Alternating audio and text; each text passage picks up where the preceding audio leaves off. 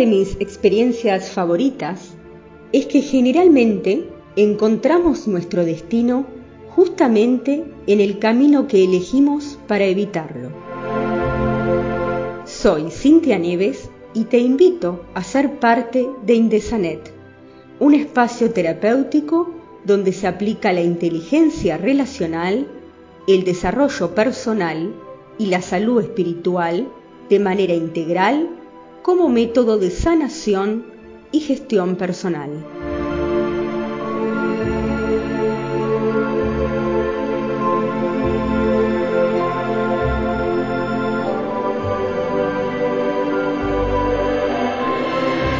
Hoy quería compartir con vos mi reflexión acerca de la memoria como relato autobiográfico. La memoria es la encargada de recopilar nuestras experiencias, las archiva, le otorga una connotación, una significación, una valoración, una emoción, un sentimiento, una sensación física, una determinada percepción, o sea, todo aquello que se vivió y experimentó en el momento exacto en que sucedió. A la vez, esa vivencia adquirió una dimensión espacial y temporal determinada, que no es ajena al proceso memorístico. Por ello, la memoria ha significado para poetas, escritores, relatistas, una musa perfecta de inspiración para reconstruir las instancias más dolorosas de un pasaje vivido o la más perfecta evocación de la felicidad que algunos han podido capturar en sus reminiscencias. A la vez, para muchos, el acto mismo de recordar trae aparejado una serie de recuerdos nada agradables, y es justamente allí donde el trauma vivenciado se hace importante para nosotros, como un punto crucial para poder captarlo elaborarlo y trascenderlo. Un recuerdo doloroso siempre representará una oportunidad de aprendizaje, autoconocimiento, crecimiento personal y empoderamiento, ya que una vez identificado y trabajado, nos impulsa hacia la superación y la autodeterminación plena. La pregunta sería, ¿Cuándo es necesario elaborar los recuerdos dolorosos? Pues bien, esto sería cuando reaparecen constantemente en nuestro diario vivir. Ante alguna situación determinada, surge la instantánea evocación del pasado. Aparecen imágenes o sensaciones repetitivas sobre aquel momento. O en su defecto, cuando por alguna razón no podemos recordar ya que aquel momento se encuentra vedado o restringido para nuestro proceso cognitivo. Cuando advertimos estos dos antagonismos, es cuando debemos tomar en cuenta de la conflictividad de la situación, ya que en algún punto nuestra libertad se encuentra condicionada por aquel trauma irresuelto que nos ata al pasado doloroso que hemos transitado.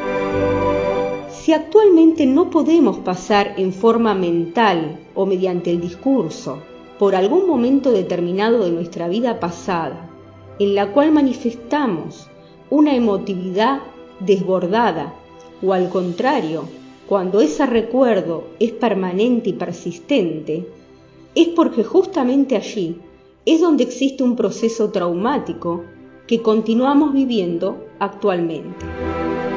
Este punto es determinante comprenderlo, dado que la conflictividad es actual, más allá de que se haya vivido en el pasado.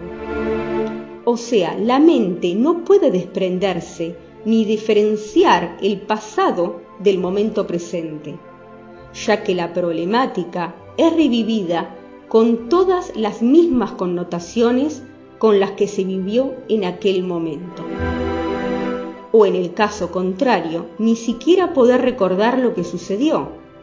Pero aún en este caso, el conflicto permanece latente en nuestra conciencia, produciendo angustia y tristeza aparentemente sin motivo y sin razón, dado que no podemos encontrar la raíz del dolor que sentimos, ya que se encuentra encriptada en nuestro inconsciente. Cuando advertimos que esto nos ocurre, es de vital importancia poder resolverlo y sanarlo, ya que mientras vivamos en el pasado, jamás podremos disfrutar plenamente lo que nos ofrece nuestra realidad actual, dado que tampoco podremos escindir ambas realidades. En verdad, somos prisioneros de nuestros padecimientos pasados y nuestro corazón queda anclado en una posición intransigente, sin autodeterminación, sin autonomía y sin consuelo. Radica en nosotros la potestad y responsabilidad emocional de reencontrarnos con nuestra valía, nuestra esperanza y autodominio. Nada parece ser más importante en estas instancias que lograr recuperar y rescatar nuestro propio ser. El hecho de poder hacernos cargo de nuestros traumas o conflictos irresueltos representa para nosotros un acto de trascendencia sustancial, ya que lo que no podemos o sabemos resolver para nosotros asumirá repercusiones futuras en nuestra descendencia. Clarificando la exposición. La irresponsabilidad actual de no hacernos cargo de nuestros conflictos trae aparejado responsabilidades mayores para nuestros hijos y nietos. Sanar nuestra vida significa allanar el camino para nuestros próximos.